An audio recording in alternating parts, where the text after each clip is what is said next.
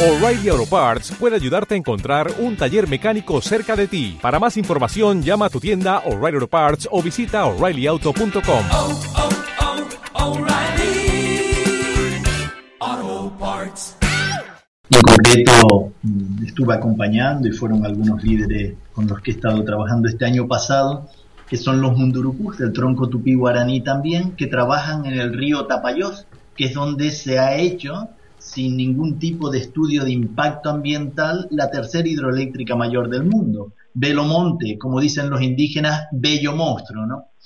Y ahí es donde además ha habido un montón de indígenas asesinados, amenazados de muerte, y el propio obispo de la región, don Erwin Klauster, amenazado de muerte, llevaba cinco años, lleva cinco años, ahora ya él salió de la región, cinco años con una pareja de policías las 24 horas del día porque han matado un montón de misioneros y misioneras y de líderes sociales en la región, ¿no? Entonces ellos llevaron estas denuncias y creo que esto nos enriquece. Y después un poco aquella verdad que en el fondo siempre estamos como en proceso de conversión. No nos creemos que la novedad de Dios siempre viene desde las periferias, desde las fronteras, desde los márgenes, desde aquellas realidades donde las heridas están más abiertas y la vida más amenazada. Y por eso estas realidades, estos pueblos son oportunidad de conversión. Sobre la encíclica, yo quiero colocar primero un primer proceso de conversión personal y de desconstrucción personal. Eh, yo acabé física, más cuando acabé física hace 31 o 32 años en Sevilla y llegué a Paraguay, esa idea que la física trabaja de que toda la realidad está profundamente con, conectada, profundamente articulada, eh, es una verdad científica, pero que en el fondo no nos las creemos, no nos transforma, no nos hace vivir en consecuencia con esto. La encíclica insiste por activa y por pasiva algo que los pueblos indígenas no solo hablan, sino viven. Todo está profundamente conectado, todos y todas estamos profundamente conectados en esta casa común que es del planeta y también del universo. Y esa verdad de conexión profunda, aquí el Papa saca otra de sus frases impresionantes, ¿no? Eso significa que todos somos hermanos y hermanas de creación. Aquí los indígenas, y creo que nuestras abuelas de vez en cuando colocaban esto, hablar de hermanos de leche. Hermanos de leche es cuando no sé si el concepto ya lo mezclo entre Paraguay y aquí, cuando una mamá eh, no tiene leche o falleció y quedó su bebecito, la vecina o la parienta más próxima lo amamanta y lo amamanta con su hijito, el que biológicamente parió, y ellos pasan a ser hermanos de leche. Y entonces en mí, ¿qué ha provocado esto y en mi convivencia con los pueblos indígenas? Un proceso profundo de comenzarme a desconstruir y comenzar a intentar decir, mi Dios, ayúdame a convertirme en esta relación de hermandad profunda con todos los seres de la tierra que vivimos. En Paraguay, en 1985, llegué hace 31 años, en 1988, 88, eh, cuando era junior, tuve la posibilidad de ir a las aldeas Achehuayaqui, en el norte de Paraguay y por primera vez en mi vida vi en vivo y en directo una mamá H que llevaba a su hijito y un cántaro que iba al río a agarrar agua y detrás de ella iban tres jabalicitos siguiéndola, oin, oin, oin, siguiéndola. Llega al río la mamá y yo me quedé impresionado, qué cosa más bonita. Nada, una cosa alucinante. Llega al río, carga el cántaro de agua de barro se lo carga en la cabeza, vuelve para su casa con los hijitos, descarga el cántaro en la chabolita y se arrodilla y con su hijito en un brazo le comienza a amamantar, da el pecho a los tres jabalicitos. Mi primera expresión es, qué salvajes son. Después de 20 años, 30 años en América, una convicción profunda, el salvaje soy yo. A mí esto no me lo enseñaron esa espiritualidad conectada, esa espiritualidad relacional, de hermandad, de ser hermanos de leche, no me enseñaron. Ni mis padres, que de alguna forma me ofrecieron pues la fe cristiana, ni mi parroquia en la que nací, ni siquiera el maestro de novicios. es poquito a poco en la convivencia con los pueblos indígenas y en el proceso de introducción al mundo chamánico en el que he sido invitado, que comienzo a desconstruir un conjunto de categorías que la universidad no me enseñó, ni siquiera mi experiencia religiosa contextualizada en el mundo occidental. En este sentido, eh, esto que coloca la Laudato Si, conversión ecológica y educación ecológica, esto tiene que ser implementado en los colegios, en las parroquias. Los niños tienen que volver a crecer con esa conciencia profunda de cuidado de que somos hermanos y hermanas de leche, todos, todos los seres creados de la tierra, ¿no? Y ahí yo creo que hay un elemento fundamental. Después, claro, la encíclica coloca que no solo que hay que partir para una espiritualidad que toque estos temas. Y claro, una espiritualidad, la espiritualidad que, plantea la Laudato Si y los pueblos indígenas es una espiritualidad a la intemperie, una espiritualidad muy contraria a esta espiritualidad que se nos enseña donde todos son muletas de seguridad. Seguros de vida, seguros de casa, seguros de incendios, seguros, seguros, seguros, seguros de cuentas bancarias, que al final no aseguran nada. Entonces creo que ahí hay que volver a reconstruir una espiritualidad más desnuda, más a la intemperie, que nos ayude a sentirnos partes frágiles de un misterio muy grande que es esta casa común donde la vida es realmente un don que tenemos que cuidar. Creo que estos son algunos elementos importantes que en positivo coloca la Laudato Si. Más el otro tema que coloca de modo fuerte y denuncia es este sistema capitalista es depredador y ecocida. Y esto ha sido una alegría enorme aquí en la Amazonia y creo que en el mundo entero. Es decir, esta propuesta no tiene futuro. Esta propuesta es un suicidio colectivo para la humanidad y para el planeta. Y creo que el Papa esto lo coloca absolutamente de un modo explícito, claro, contundente y cuestiona todas estas lógicas donde el capital es quien manda independientemente de quien caiga por delante, sea madre naturaleza, sean pueblo. Estamos donde nos gusta la gente en Radio ECA. Estamos eh, conversando sobre Laudato Si. Hace ahora un año, un poco más de un año, el día 25 de mayo se publicaba el año pasado eh, la encíclica del cuidado de la casa común. Eh, y sobre eso estamos hablando. Estamos hablando con Fernando López, que está en Amazonia, con Lucía Ramón teóloga desde eh, Valencia y aquí en el estudio contamos con Rafael y con Eugenio que nos están también eh, aportando su reflexión. Ellos van a estar más tiempo. Eh, Eugenio, oyendo lo que has oído hasta ahora, pero cuando tú piensas, para ti, para ti, ¿qué ha significado personalmente el Laudato Si?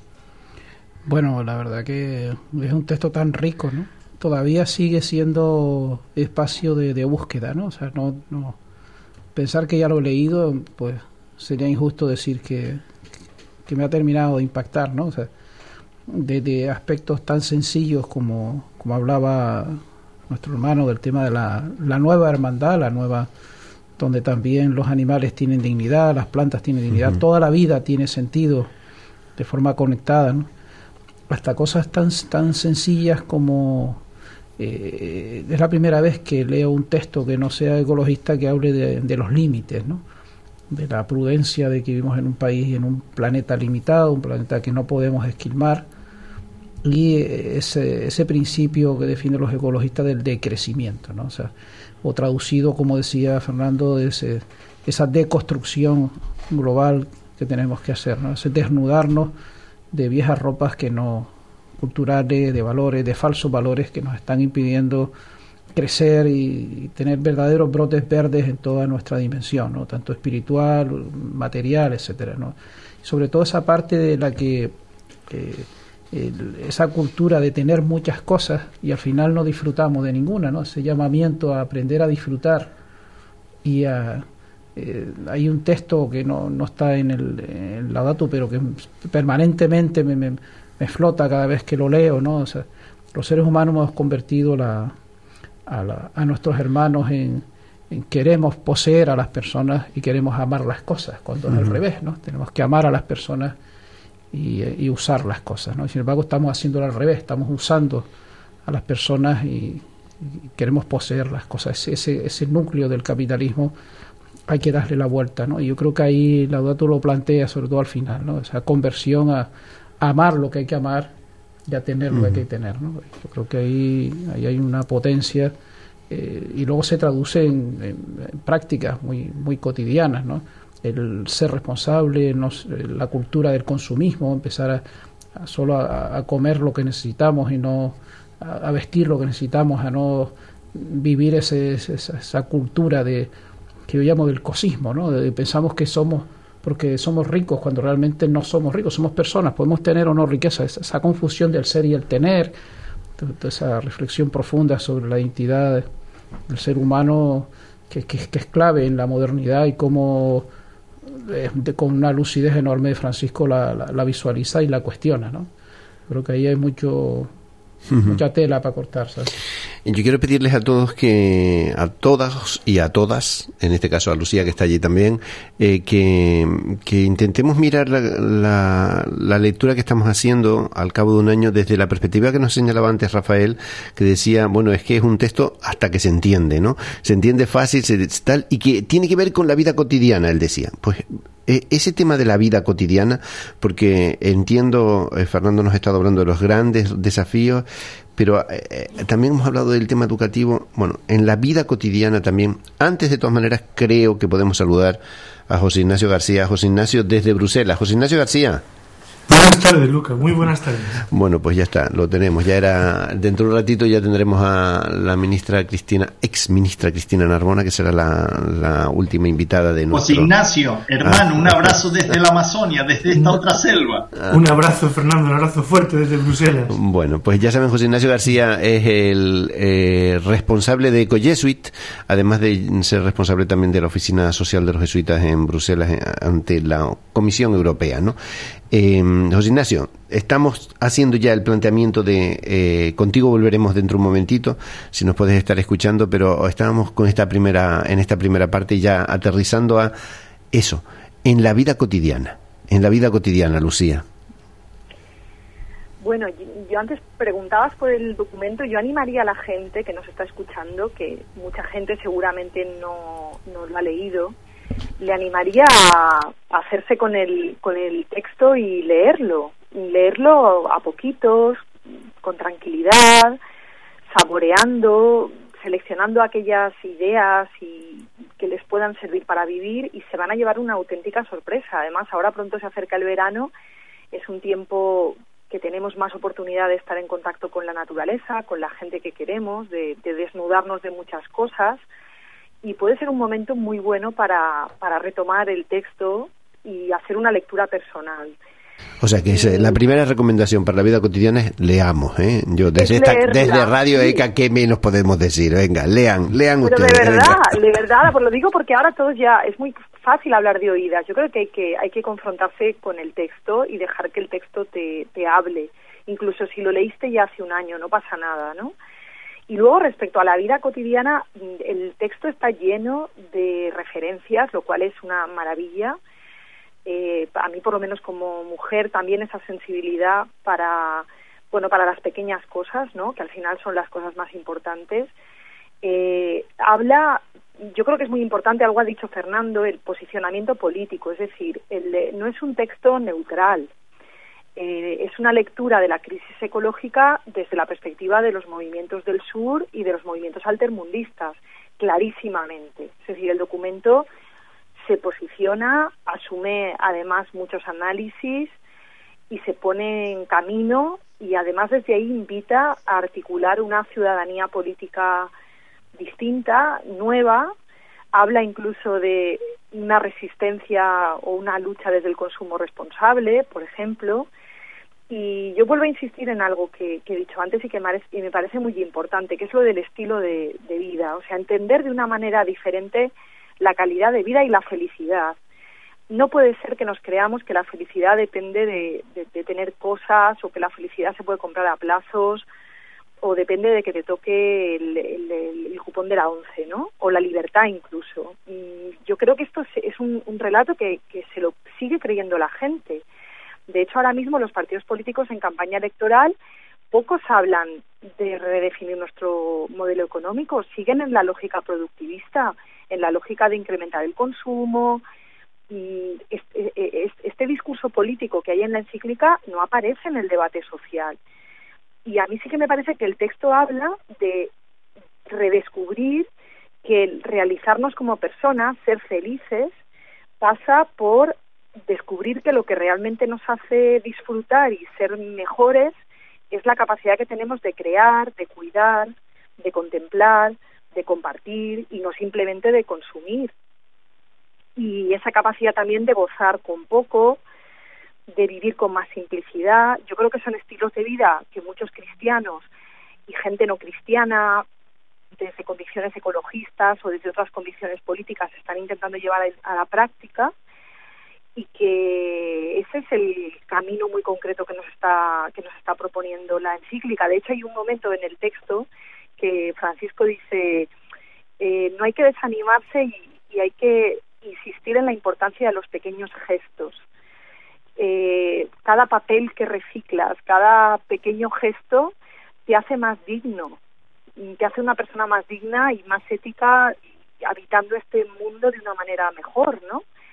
Insistir en este aspecto. Y ya digo que a mí me, parece muy importante porque sobre todo en el, en el mundo de los jóvenes hay como una especie de aceptación de que parece que no hay vida más allá de, este ideal de felicidad capitalista, eh, voraz, depredador, que arrasa con todo. Yo no sé si en la experiencia de quien se dedica a la gestión de la mancomunidad, la impresión de que en el ambiente la cultura no es precisamente del cuidado. Bueno, bueno, vamos a ver. Nosotros con datos siempre decimos que efectivamente, eh, de alguna manera, eh, en nuestra comarca hay un nivel de sensibilización medioambiental muy elevado. Se refleja en los consumos de agua, se refleja en, en el consumo de energía, se refleja también en cuánto, cuánto recicla, es decir, el nivel de reciclaje en la comarca nuestra es asombrosamente alto en comparación con el resto de Canarias o, de Europa, ¿no? Y de alguna manera existe una sensibilización generalizada, pero pero sí es cierto que hay ciertos grupos de personas que, que no tienen ninguna sensibilidad hacia el medio ambiente. Eso sí es cierto. O sea que la, batalla, educativa, la batalla cultural, en un contexto municipal o de, de comarca como el que vive Rafael, eh, ¿es posible darla? ¿Por qué es que aprendo tanto de unas tribus pequeñitas del Amazonas? Porque de lo pequeño es de donde salen las cosas grandes de Francisco en su cuevita nació, nació toda esa sensibilidad, la poquita que tenía la iglesia en su momento. ¿no? Es decir, de, de, las personas, de cada una de las personas de donde salen las cosas, no de las grandes colectividades. Y yo creo, de hecho, todos los planteamientos que hace Naciones Unidas, yo a mí me sorprende cuando he tenido que ir a algunas cosas como la cumbre de Río y, y allá en Nueva York, cuando estuvimos en, en, en uno de los, de los debates que tuvimos que intervenir, y te sorprende que quien más aporta son los pequeñitos. Son los pequeñitos los que te dicen, ustedes no se están dando cuenta cómo están cambiando las cosas, ustedes no se están dando cuenta qué es lo que pasa en el mundo. A nosotros la vorágine del día a día de esta sociedad consumista nos lleva un camino a una perdición sin sentido. Y sin embargo, siempre hay personas, grupos pequeñitos, que son los que se dan cuenta. O, o pensamos que Ecologistas en Acción es mayoritaria en Canarias es minoritaria, minoritaria. En una mesa caben todos. Pero caben digo yo un taxi sobra hueco, ¿no? Bueno, y eso que el taxista bueno, era bueno, yo les voy a pedir que hagamos un pequeño parón, tenemos que hacerlo. Tenemos eh, Lucía Ramón, necesitamos dejar libre el canal que estás usando. Yo te pediría que aceptaras la llamada de la incorporación por Skype si te apetece continuar con nosotros. ¿Y te parece? ¿Es posible? Sí, sí. bueno, pues entonces acepta esa llamada. Nosotros dejamos libre el teléfono. No, va, va, a continuar. entonces, dejamos libre el teléfono para poder llamar a, a, doña Cristina, que era la que faltaba ya. Bueno, a todo el mundo le estoy llamando por su nombre y a doña Cristina, como fue ministro, le digo doña, pero en fin, me imagino que esto es, parte de lo que es, ¿no? Enseguida estamos de vuelta. Ahora les, les dejamos con un poquito de algunas recomendaciones de, de ECA y, y ya, ya de vuelta. Si trabaja o quiere trabajar en la restauración u hostelería, este es su curso, La manipulación de alimentos. Más información en nuestra web radioeca.org. Radio ECA, 3 millones y medio de razones.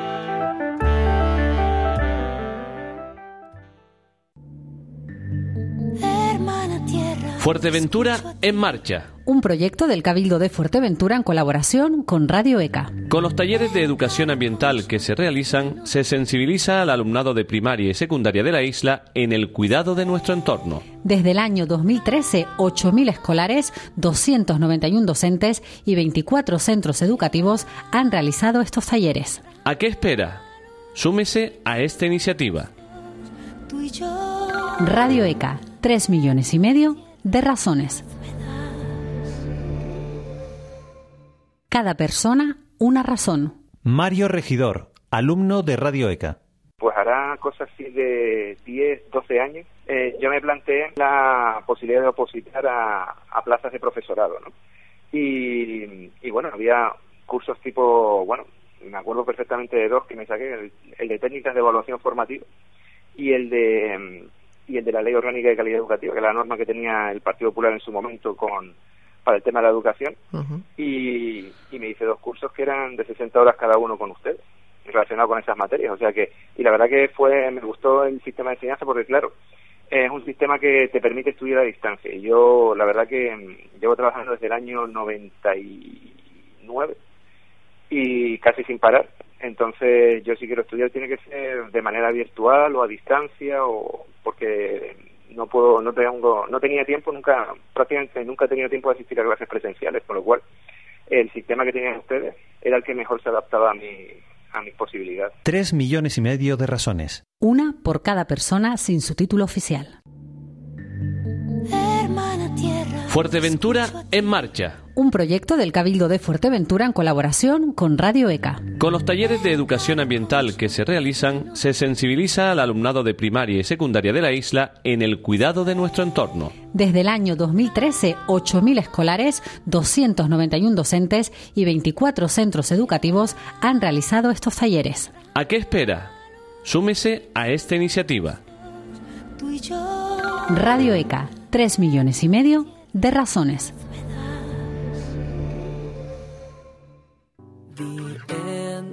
Para aprender inglés de manera práctica, además de divertida, le ofrecemos este curso. Time to Speak Again 3 en Radio ECA a partir del 23 de mayo. Toda la información en radioeca.org. Comuníquese de manera efectiva.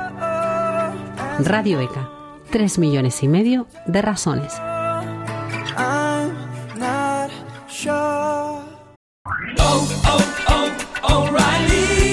¿Necesitas ayuda? En O'Reilly Auto Parts te ayudamos. ¿Necesitas algún consejo? Te aconsejamos. Nuestros profesionales en autopartes están siempre disponibles para ayudarte a encontrar lo que necesites. Excelente servicio al cliente es solo una de las ventajas que ofrece O'Reilly Auto Parts. Los profesionales en autopartes. Oh, oh, oh, O'Reilly Auto Parts.